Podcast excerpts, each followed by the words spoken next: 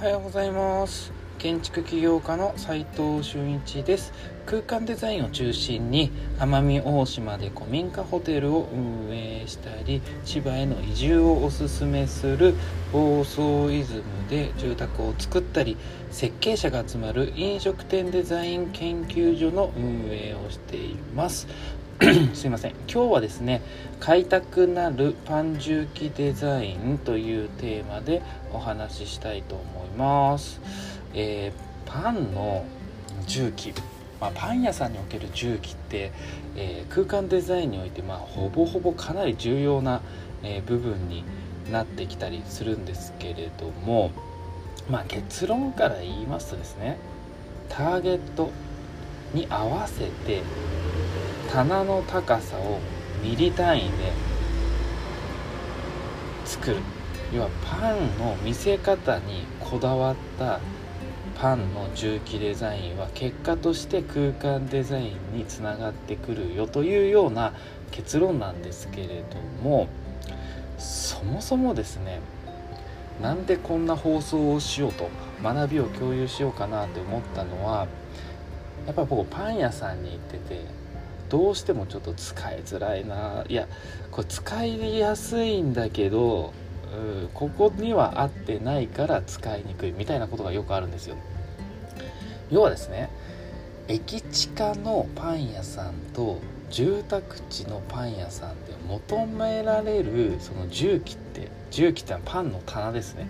重機って僕らの業界で言ってるだけでパンの棚の家具のことをパン重機って言うんですけれどもまあ作り方が似てるっていうか一緒なんですよね。求められているものが違うのにもかかわらずってことですよ。駅衛生面とか時間スピード感なのかはたまた職場で食べるのか家で食べるのかどちらがその店舗に求められているのかそういったことをね考えてこれデザインされてんのかなって思ったりすることが多いのでちょっと放送にしてみました。学びを共有できたらなと思っております。で誰のために作るパン重機なのかを考えてやるべきですよね。細かい配慮がされてない重機が意外とある。子供を連れてるのに一番下の段が高かったら子供が見えない。ママ抱っことか言って抱っこするわけですよ。でもママはさトレー持ってる。トング持ってる。無理じゃないですか。いやそれでも子供が抱っこって言ったらやっぱ抱っこしないと。まあ大惨事が起きかねませんよねパン屋さんって。だ低く下げすぎてトレーをひっくり返されるっていうリスクももちろんあるんですがどうどういうアプローチでどうするかどういう考え方でパンの重機の高さを決めるかって結構重要ですよね。あとはバッグ持っててパン重機にガラス扉がついててトレー置きがなかったら結構辛いですよね。まあありますけどねそういうお店。あと一番高い段なのに、まあ、取りにくい。要は重機が平らになってて斜めになってない棚が斜めになってると奥の方も見えたりするんでちょっと取りやすくなってたりするんですよね。そうなってないとか。あとは実務的な重機に絡みで言うと収納量としてかなり、えー、重宝するんですよ。パン重機って。だ小麦粉置き場がないのにお業者さんからさっと来てすぐ出せないとかね。置き場所がなくて通路にはみ出ててなんかちょっと衛生的にとかなんかビジュアル的に良くないなみたいな要はですねパン重機っていうのはビジュアルも機能も両立させたものじゃなきゃいけないよっていうことなんですよね。まあ、あとはレイアウトによってもねパン重機に置くパンの種類のレイアウトによって売り上げも変わったりするんですが、まあ、それはねまた違う、まあ、それはそれで結構重要な話なんで違う時にお話ししたいと思うんですが誰のための要はパンなのかファミリー層なのか主婦層主婦層向けなのか子供が楽しんでもらうのか会社の行き帰りのサラリーマンや OL さんなのかそれによって重機は変わる。高さが変わる。扉の有無が変わる。そしてデザイン雰囲気が変わる。でまあ例えば衛生面気気をつけるの代表例は扉なんですけれども本当にそこに必要そのお店に必要って考える必要性あるんですよ。駅近の小さなお店で人の行き交いも多い立地だと混雑していて精神的には扉が欲しいけど駅から離れていて緑あふれた住宅地ではそこまでいらなくないですか？ってことなんです。衛生面ではあとはガラスとかスチール、まあ、清掃がねしやすくて清潔感漂うマテリアルっていうのが、まあ、相性はいいですよね。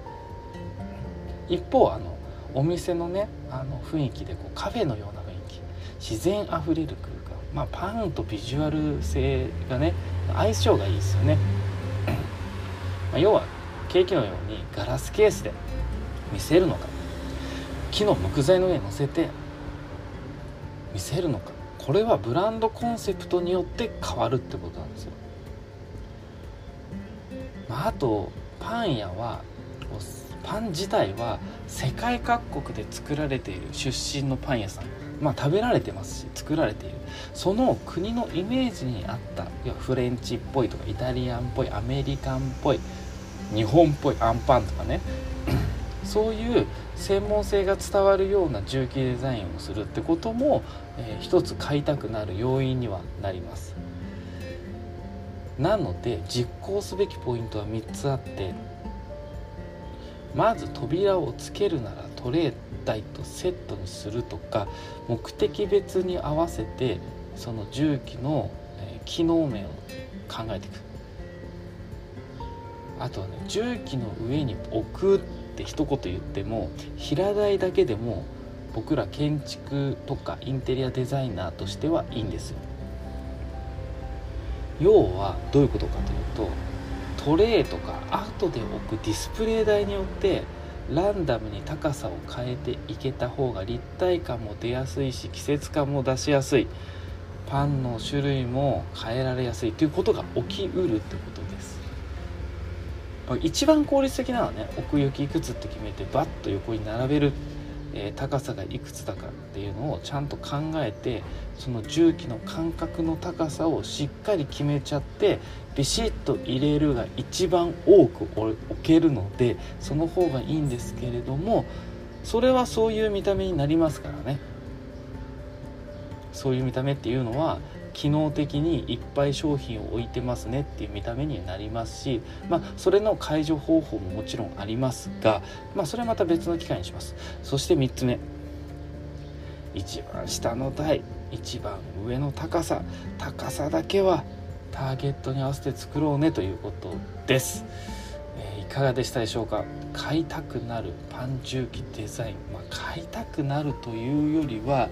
うん結論はですねやっぱターゲットに合わせて重機のデザインをすることがものすごい重要で